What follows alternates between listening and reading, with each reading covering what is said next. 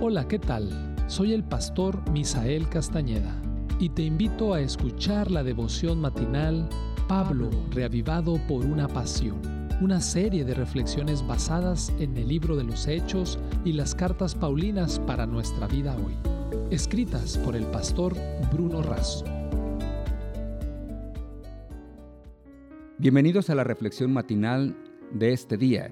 Te saluda el pastor Isidro López. Recuerda, Hoy es 2 de junio y quiero compartir contigo el versículo de la reflexión, el cual se encuentra en 2 de Corintios 11:2. El título de la reflexión es Pablo el casamentero y el texto dice así: Porque os celo con celo de Dios, pues os he desposado con un solo esposo, para presentaros como una virgen pura a Cristo. El comentario dice de la siguiente manera: Popularmente, se le da el nombre de casamentero a aquella persona que hace de puente entre dos, originando y fortaleciendo contactos que conduzcan a una pareja a unir su vida en matrimonio. En ciertas culturas es una profesión y una función que se ejerce a pedido. Otros, más osados, ofrecen sus servicios que, por supuesto, requieren del consentimiento de los involucrados. El casamentero, también llamado celestino, no se resiste, vive presentando amigos. En mi caso, el casamentero fue mi concuñado Ariel, quien llevó a cabo sus buenos oficios creando condiciones de contacto, encuentros y desarrollo de la amistad. Gracias a Dios, Dorita y yo tenemos muy bendecidos 43 años de casados y una linda familia. Siempre guardamos profunda gratitud a Ariel, quien fue usado por Dios para unir nuestra vida. La sociedad en los días de Pablo no consideraba la preferencia personal como base de un pacto matrimonial. Por lo tanto, el casamentero tenía que estudiar el árbol genealógico y la posición social y financiera de los novios en perspectiva.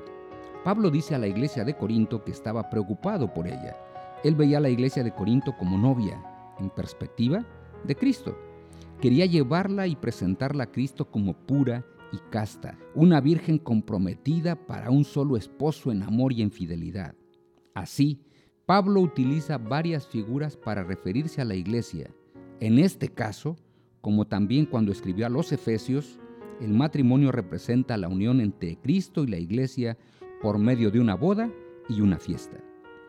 Es el sacrificio de Cristo el que crea una comunidad de santos. Como decía Agustín, el orgullo transformó a los ángeles en demonios, en tanto que la humildad, al aceptar los méritos de Cristo, transforma a los pecadores en santos. Los servicios del apóstol son limitados, pero los del novio son ilimitados. Cristo vela por la novia, la perdona, la protege, la prepara, la ayuda a ser fiel y misionera. Aunque existen males en la novia, la iglesia ha de ser en estos postreros días luz para un mundo que está contaminado y corrompido por el pecado.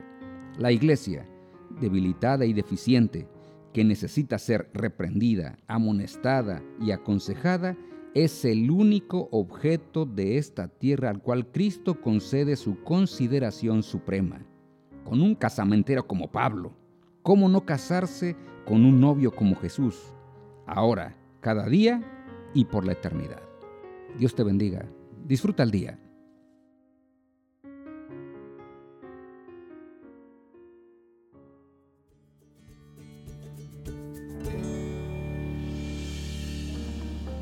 Esta fue una producción de la Iglesia Universitaria de Montemorelos en México. Te saluda el pastor Francisco Soto. Hasta la próxima.